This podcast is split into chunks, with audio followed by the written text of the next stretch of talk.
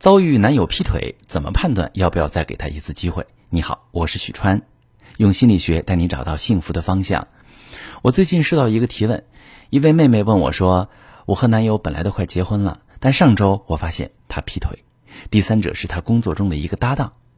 我去他单位找他俩对峙，那个女人跟我道歉，说他俩只是在庆功宴上喝多了。他们俩都跟我保证说，他们俩之前没有私情，以后也不会再犯。”男友已经跟单位申请调离目前这个工作组，他求我别跟两家父母说，求我原谅他一次，甚至提出婚房不加他名字。我一开始没打算原谅他，现在有点动摇了，想问问老师，像我这种情况怎么决定才是正确的？好，妹妹，我理解你为什么不打算原谅男朋友，也理解你为什么又动摇了。接下来我们就开门见山的说说，遭遇男友劈腿该通过什么去判断要不要再给他一次机会。外遇劈腿这种恶性的伤害事件发生在婚前与发生在婚后处理方式很不同。在婚姻中，大多数选择再给老公一次机会的女人，首先是出于考虑家庭的完整对子女的意义，在这个目标下，考虑怎么去修复夫妻间的感情裂痕，怎么重建信任和亲密。婚前不存在养育子女的责任义务这个问题，甭说劈腿。男友有什么让你不满意的方面，你随时都可以离开他，重新做选择。不原谅劈腿的男朋友，这个决定绝对没有任何问题。但如果你在考虑是不是可以再给这段感情一个机会，你需要探究清楚下面这两个问题。第一个问题，你男友的需求是否可以通过专一的情感关系得到满足？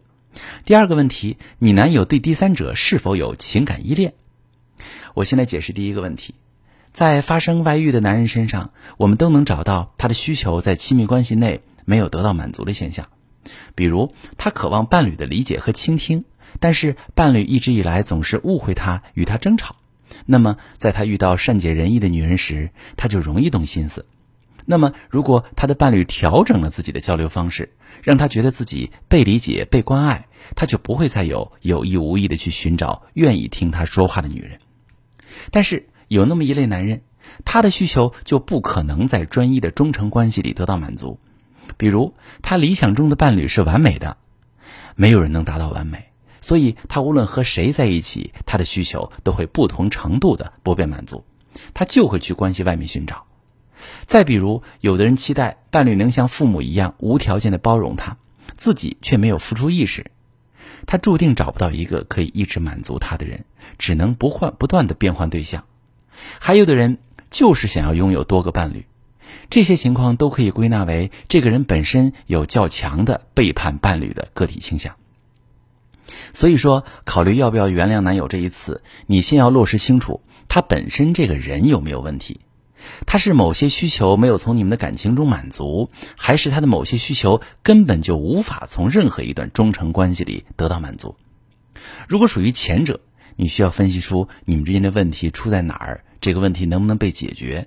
如果能，并且双方都有强烈的意愿配合去解决，那可以考虑修复感情。但如果属于后者，你只能选择离开他，不然你会陷入不停被背叛的关系中。我再来说说另外一个你需要探究清楚的问题，就是你男友对第三者有没有情感依恋？他俩发生关系究竟纯粹是环境气氛和酒精作用的产物，还是他早就意识到对自己的工作搭档产生了情感，潜意识里一直想要为更进一步的亲密接触创造条件？如果纯粹是偶然的肉体关系，你和男友在修复感情时会相对容易一些，侧重点放在重建信任和弥补他给你造成的伤害上就行了。但如果你男友对第三者存在情感依恋，事情就复杂了，这里面会涉及很多问题，比如男友对第三者的感情到了什么程度，是否可以真的在感情上切断关系？他选择求你原谅，继续和你结婚，是出于爱，还是出于不想背负罪名，还是出于感性上的冲动，或者是什么别的不可言说的动机？这些不能清楚，未来都是隐患。妹妹，你的描述太有限了。那今天我没有办法通过这些有限的信息给你一个答案，但是我把判断的思路告诉你了，希望对你有帮助。如果正在听节目的你，你的对象有背叛你的迹象，或者已经被你发现劈腿，你不知道怎么应对，不知道怎么做决定，把你的情况详细跟我说说，我来帮你分析。我是许川，如果你遇到感情难题、婚姻危机，可以加我的微信，把你的情况详细跟我说说。我的微信是幺五三零幺三零五二六三，把你的情况细节详细跟我说说，我来教你怎么做。喜欢我的节目就关注我、订阅我，我们一起做更好的自己。